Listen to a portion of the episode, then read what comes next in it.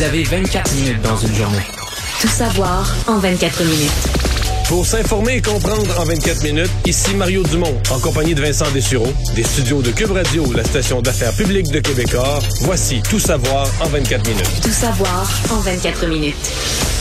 Ben, avait lieu aujourd'hui le premier point de presse du nouveau euh, directeur national de santé publique, Luc Boileau, sans la présence euh, de François Legault ou de Christian Dubé, donc sans la politique. On sait que plusieurs demandaient de voir une, une indépendance de la santé publique dans des points de presse distincts, mais ça a été fait euh, aujourd'hui pour faire un peu le point sur la situation de la pandémie au Québec. Alors, docteur Boileau qui a indiqué qu'il était conscient de la fatigue dans la population sur certaines mesures, a rappelé l'importance euh, de se faire vacciner. Alors bon, on a donné vraiment un portrait euh, de, la situation, euh, nous expliquant entre autres que ce qu'on désire, c'est se diriger vers un déconfinement une semaine à la fois. Alors on pourrait bien avoir d'autres étapes qui vont suivre. Parce que là, on a comme les deux premières semaines, mais c'est comme si ça arrêtera. Techniquement, à moins d'une malchance, ça arrêtera pas à chaque semaine. On connaît l'étape du 31, l'étape du 7 février. écoutons d'ailleurs docteur Boileau là-dessus. Notre objectif, ce serait de faire progresser ça une semaine à la fois. Donc, vous l'avez vu déjà pour euh, lundi prochain, pour le lundi suivant, et on espère une cadence comme ça. Et je pense que le gouvernement du Québec est très ouvert aussi à, connaître cette progression-là. Euh, il accueille très bien toutes nos recommandations euh, produites jusqu'à maintenant. Alors, Bon, on confirmait une baisse d'hospitalisation qu'on voit bien, mais qu'on nous a présenté euh, euh, sur des sur des graphiques avec des, projections optimistes. En tout cas, moi, je suis content, j'étais content de voir ça, plus encourageant là, que ce qu'on a vu récemment. Oui, des projections à la baisse pour au moins deux trois semaines. Euh, quoique, bon, euh, on c'est plus c'est plus c'est moins précis ces projections vu l'absence de données fiables en termes de cas. moins des, des, soins moins longs aux soins intensifs. On expliquait que les gens demeuraient moins longtemps aux soins intensifs avec Omicron. et il a été questionné sur sur plein de choses, mais entre autres la contribution santé des non-vaccinés. Alors, on voit que les journalistes tentaient euh, de voir s'il y avait des divergences d'opinion entre le directeur national de la santé publique par intérim et le premier ministre ou le ministre de la Santé, Christian Dubé. Alors, questionner là-dessus ce qu'il est pour la contribution santé que des non-vaccinés paient via leurs impôts, le coût euh, supplémentaire causé par euh, bon leurs soins de santé. je vous fais entendre là-dessus le docteur Luc Boileau. La, mission de la santé publique que ce soit la direction nationale ou toutes les organisations de santé publique, c'est vraiment de s'assurer qu'on améliore la santé, le bien-être et qu'on protège. Actuellement, l'enjeu, c'est de protéger la population des effets de ce, de ce virus-là. Et je pense qu'on concentre tous nos efforts pour ça et c'est là-dessus qu'on met nos énergies. Maintenant, c'est certain que toutes les mesures qui peuvent être prises pour accentuer l'élan vers la vaccination sont les bienvenus. Euh, maintenant, il s'agit de mesures économiques et moi, je préfère ne pas commenter sur les mesures économiques. Ça ça relève pas de l'expertise de la santé publique. Et euh, voilà. Ben, ça me paraît évident qu'il allait éviter. D'abord, il y aura un débat politique là-dessus très correct. Les partis d'opposition sont pas obligés d'être d'accord, mais on imagine mal que le directeur de la santé publique, sur une question de fiscalité, est-ce qu'il faut faire payer une, une surtaxe, à part que de dire on, oui, on veut encourager de toutes les manières la vaccination, mais une surtaxe euh, aux non-vaccinés, que lui soit allé se mêler de ça, d'un côté ou de l'autre, euh, en supportant le gouvernement là-dedans ou en supportant l'opposition dans son combat contre. Je veux dire, à part que lui de perdre sa crédibilité, de se retrouver dans un conflit politique où à l'Assemblée nationale, les autres auraient, un parti ou l'autre aurait joué avec son nom, aurait utilisé son nom, etc. Je veux dire, c'était un piège gros comme la terre. C'était euh, est-ce que Mario, ça peut avoir rassuré certaines personnes qui voulaient euh, vraiment qu'il y ait une séparation plus grande entre ben, le politique et la santé publique? Je pense que ça va, je pense que ça va avoir permis quand même aux journalistes de poser beaucoup de questions de, de technique, de santé publique. Pour ceux qui s'intéressent vraiment, là, les, les chiffres précis, la séance a permis de le faire, ce qui est bon. Je pense que ça va avoir déçu ceux qui pensaient que si la santé publique sortait indépendamment du politique, là, ça allait être un, ton nouveau, des nouvelles informations. Ben oui, qu'est-ce que tu veux on sait tout à propos de la pandémie. Les chiffres, ils nous, nous inondent de chiffres tout le temps. Je veux dire, il n'y a pas rien qui est sorti de, si nouveau, ni de grandes contradictions avec le gouvernement, ni. Mais, euh, mais ce qui, ce qui est toujours un peu comique, c'est que tout le monde dit, oh, on veut pas de politique, là. on veut pas de politique, on veut pas de politique. Mais je veux dire, euh, ce matin, Paul Saint-Pierre Plamondon encourageait le directeur de la santé publique à parler de politique, là, prenez position politiquement, puis euh, les journalistes posaient des questions politiques. tout le monde dit, on veut une conférence de presse, il n'y aura pas la politique. Mais On fait tout pour la ramener. on là. fait tout pour essayer de la ramener. là. c'est un peu drôle quand même, mais ça a été, c'était un exercice. Écoute, c'était long là, pendant je pense une heure là. Il était en conférence de presse avec euh, ses acolytes. Ça, a certainement fourni une information utile aux journalistes qui couvrent la pandémie au quotidien. Ben, le point de presse au départ, avant la période de questions, c'était un long rappel un peu de toute la situation qu'on l'importance connaît. de la là. vaccination. Je pense Ouais. que ça avait déjà été dit. hein. Oui, ça a quand même déjà été dit. Quoique dans la période de questions, on nous, euh, Marie-France Reynaud, la conseillère médicale de la Direction générale de la santé publique, rappelait entre autres les dangers de COVID long qui sont importants pour ceux qui sont à deux doses et qui se disent, ben, j'ai deux doses, je suis jeune, je suis pas inquiet de la pandémie. Euh, le problème, c'est ça, c'est qu'on peut être malade, on n'en mourra pas nécessairement, mais on peut rester avec euh, des problèmes sur plusieurs mois, voire des ouais. années, problèmes pulmonaires, des problèmes de fatigue chronique aussi, euh, problèmes qu'on peut en général s'éviter avec la troisième dose. Et, et une chose intéressante quand même que dit le docteur Boileau, c'est sur la question de est-ce que dans une prochaine vague d'un prochain variant, ça serait imaginable de faire des mesures de confinement là? Euh, mais on l'exclut pas, mais il a dit ça, faudrait que ça aille vraiment, vraiment très mal là, euh, pour qu'on y retourne. Il l'a quasiment exclu. Oui. Mais il peut pas l'exclure complètement. C'est que- exactement ce qu'on faisait il y a six mois. Là. On disait, bon, les gens, jamais on pourrait retourner en confinement. Les gens accepteraient pas ça. Puis regarde, on sort de confinement. Là. Oui. Beaucoup plus bref. Oui, Infiniment plus bref, là, parce qu'à cause de la vaccination. Mais c'est ça, Micron est arrivé, puis à l'espace de quelques jours, on avait des dizaines de milliers de cas. puis- Mais le fait de dire on fera plus jamais ça, je pense qu'on a appris notre leçon là. Ouais. Qu'on le, le dira pas un nécessairement. peu, ça serait un peu prétentieux de dire qu'on sait tout ce qui s'en vient. D'ailleurs, parlant des hospitalisations, on vous dit qu'elles étaient en baisse, et c'est le cas aujourd'hui. Moins 117 personnes euh, au, euh, donc hospitalisées, 3153, c'est le résultat aujourd'hui. Aux soins intensifs aussi, une baisse de 17 à 235. Le bilan des euh, décès qui est à 56 aujourd'hui. Et baisse aussi en Ontario quand même marqué. Euh, moins 371 personnes hospitalisées en moins. Euh, là où ça baisse peu, c'est aux soins intensifs. On était, on est encore très élevé, euh, moins 9 personnes aujourd'hui, mais à près de 600 personnes hospitalisées aux soins intensifs. Alors, c'est très lourd en ce moment. Euh, le décès, le nombre de décès aujourd'hui en Ontario est à 70. Les camionneurs euh, contre l'obligation vaccinale se dirigent vers Ottawa euh, où demain ils devraient tous converger euh, dans une grande manifestation contre cette obligation vaccinale qui est en vigueur depuis le 15 janvier dernier autant au Canada qu'aux États-Unis. Euh, Aujourd'hui en Ontario, on avisait là, des risques de bouchons de circulation, de problèmes reliés à ce convoi de camionneurs qui commence à arriver entre autres sur l'autoroute 400, 401. Euh, on avisait à l'OPP, les forces de police ontariennes, que tous les automobilistes devaient rester vigilants, d'être conscients euh, des euh, premiers intervenants aussi qui avaient besoin de circuler, parce qu'entre autres sur l'autoroute 400 euh, entre Barrie et Toronto, on, il y a un dossier d'une ambulance qui a été bloquée par les, camionneurs aujourd'hui. Donc on verra demain, hein, mais on s'attend quand même à une manifestation importante. Et ce qui amène, tu t'appelles là, parlait du politique, hein, des tensions euh, au niveau politique. Karen O'Toole aujourd'hui, qui est dans une position quand même sensible, chef du Parti conservateur, qui a écrit dans les euh, dans une lettre ouverte dans plusieurs médias, euh, demandant aux groupes extrémistes de ne pas nuire aux chances des camionneurs en mettant en pratique des, leurs menaces de violence politique, Mais en de disant haine. ça, il donne son appui aux camionneurs pacifiques. Là. Euh, Exact. Position quand même euh, difficile. Il y aura un point de presse d'ailleurs euh, de Erin O'Toole aujourd'hui. Ça a été critiqué par Justin Trudeau euh, de son côté, euh, donc en vidéoconférence où euh, bon, il, il dénonçait la position euh, du Parti conservateur. Mais il dit toujours la même chose. Il dit que le Parti conservateur finit toujours par défendre les gens qui se font pas vacciner. Exact. Et euh, je sais pas si tu t'attends à ce que ça vire mal Je demain. le sais sincèrement pas. D'abord, euh, je, je- je pense que les, les camionneurs partent avec un capital de sympathie dans la population lorsqu'ils disent, par exemple, dans des, des entrevues, euh, à quel point ils sont là depuis le début de la pandémie. C'est vrai. Euh, une chance qu'on les a eus. Ils ont continué contre vents et marées dans la pandémie à remplir nos tablettes, à transporter des produits. Ils l'ont eu pas facile parce qu'à certains moments, je me souviens, je n'avais interviewé un, et, là, il avait plus d'endroit pour aller à la toilette, il n'y avait plus d'endroit pour aller se prendre un café parce que tout était fermé. Là, les restaurants le long des autoroutes, tout était fermé. Ils ont vécu euh, des, moments difficiles. Mais ce qui m'inquiète quand même un peu, c'est que c'est gros là, qu'il y a des groupes, ben, tu vas me dire, c'est toujours ça une manifestation, il y a toujours des groupes extrémistes qui se collent autour, mais on le voit beaucoup dans ce cas-ci. Même dans le montant d'argent qu'ils ont ramassé, le, le 6 millions, GoFundMe, je pense qu'il y a une partie que c'est vraiment des gens qui, du fond du cœur, veulent appuyer les camionneurs. Mais je pense qu'il y a aussi des groupes extrémistes qui se disent on va utiliser les camionneurs. Parce que je voyais aujourd'hui un groupe qui se prétend de la mouvance des camionneurs. Je pense pas qu'ils sont représentatifs de l'ensemble des camionneurs, mais qui qui se prétendent partie prenante de, de ce mouvement. Puis là, leur demande, c'était pas compliqué, là. C'est pas la, la, fin de la vaccination obligatoire pour les camionneurs.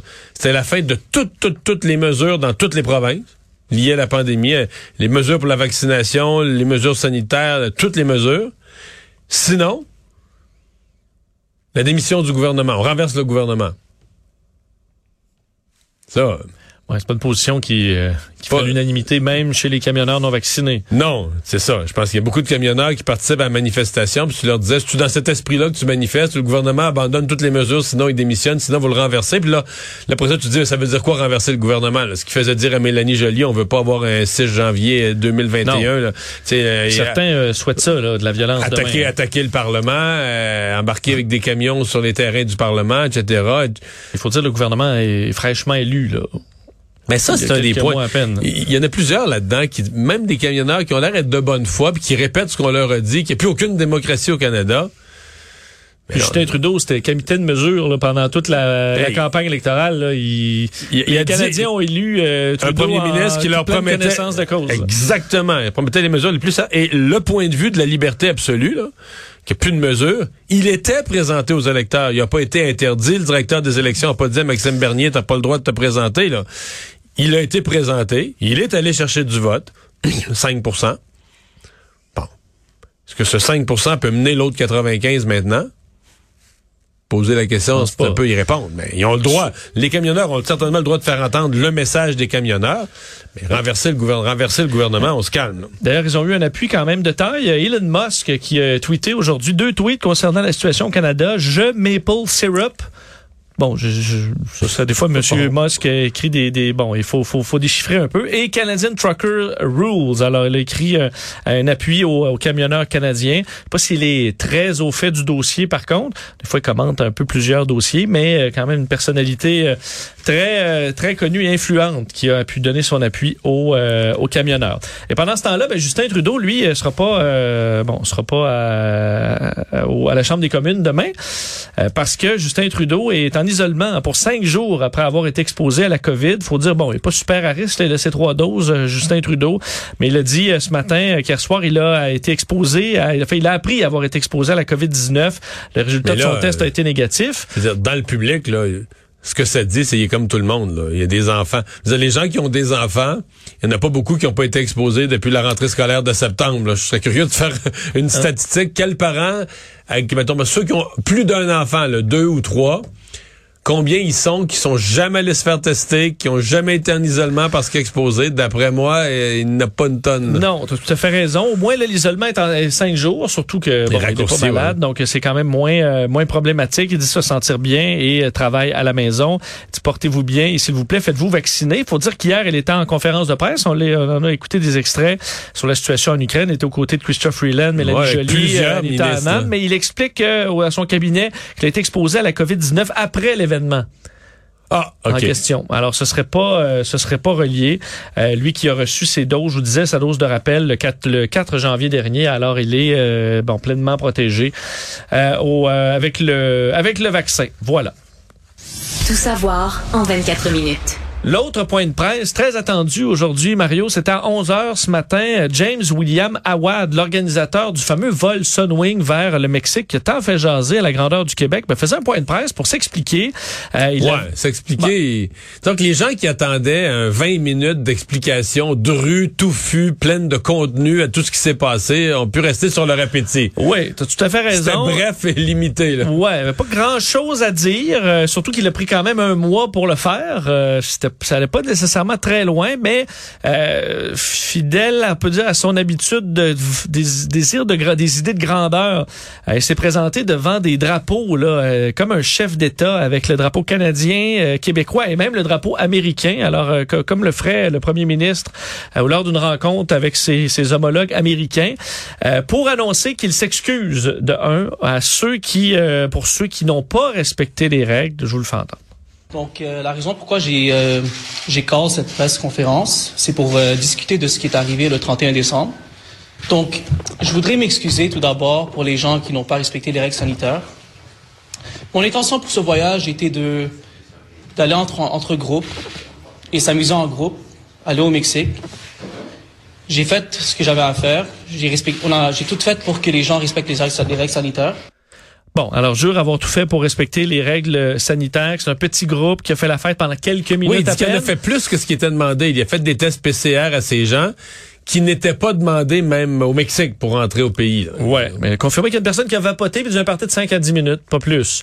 Euh, Donc, minimisé. minimisé euh, et euh, promet de poursuivre les compagnies aériennes qui ont refusé de les ramener euh, au, euh, au, au pays, ce qui inclut Sunwing, avec qui ils avaient un contrat euh, évidemment, et euh, Air Transat et, euh, Air Canada. Je pense qui pas ont- que les autres, ils vont les poursuivre. là. Comme il n'y avait pas de contrat avec eux, c'est plus une dénonciation sociale qu'ils ont, ils ont abandonné le- le- leur monde. Là. Ouais, et demande, euh, en fait, les, dit qu'ils devraient carrément avoir honte. On l'écoute. Donc, vous devez vraiment avoir honte. Sunwing, Air Canada et Air Transat, puis d'abandonner 154 personnes au Mexique. À mon avis, c'est vraiment dangereux. On a abandonné 154, 154 Québécois au Mexique à cause d'un certain nombre de gens. Puis ça, à mon avis, c'est c'est illégal. Ouais. Sur le mot illégal, tu as fait tes vérifications là, dans les documents, contrats, de, par exemple, de- de- des compagnies aériennes? Ouais, en général, je trouvais Air Transat, j'ai pas exactement les termes avec Sunwing, mais en général, par compagnie, c'est à peu près identique. Où on dit qu'on peut en tout temps là, refuser euh, de transporter un passager pour différentes raisons, entre autres, si le passager contrevient ou pourrait contrevenir à une loi, s'il met en jeu la sécurité du public, euh, s'il est euh, bon, si le passager pourrait, euh, de- Même au conditionnel, absence, pourrait. pourrait bon, pour prévenir un danger ou un risque pour le passager, pour tout autre passager, tout bien ou pour assurer même le simple bon déroulement du vol. Je pense qu'ils avaient quand même des éléments euh, facilement prouvables sur le fait que c'était des passagers qui auraient pu être nuisibles à- au déroulement euh, normal d'un vol. Alors là-dessus, les recours en justice, ça me paraît, euh, ça me paraît bien bien mince. Euh, la question aussi de dire que ça a été dangereux de les laisser sur place. C'est sûr que Mario, quand tu vas en voyage à un endroit puis que tu restes là quelques jours de plus, c'est dur de dire ben c'est dangereux que je sois dans un pays où tu vas en vacances. Là. Alors ça me paraît aussi mince Ouais, sur le tu plan vas à légal. Touloum, tu dis c'est dangereux de rester à Touloum. Je trouve Ouais. ça mince un peu. Là aussi, on a aussi profité pour inviter les gens dans son club privé et faire un peu de publicité pour ces différentes compagnies. Quoiqu'il avait de difficulté, de la difficulté encore à expliquer d'où venaient ces imposants revenus. Ben, moi, c'est ce que je retiens. là. Pour moi, là, c'est que il reste qu'il y a un éléphant dans la pièce. La grosse question, parce que le reste, le voyage, l'idée commence à être faite. Il y a un paquet d'enquêtes de Santé Canada, de Transport Canada, dont les conclusions arriveront en temps et lieu.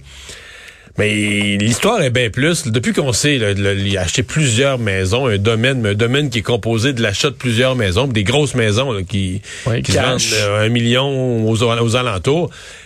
Euh, tu te dis, OK, le gars, comment il est riche de même? là? Puis ça, c'est pas, euh, pas parfaitement clair pour moi. Parce que même les gens, Mario, qui sont riches dans des domaines un peu de pointe ou complexes, Mais- sont généralement capables de t'expliquer. ou- Qu'est-ce qu'ils ont fait? Ils ont- Ouais. Ils ont développé un logiciel, quelque chose, un système, ils l'ont vendu à telle compagnie.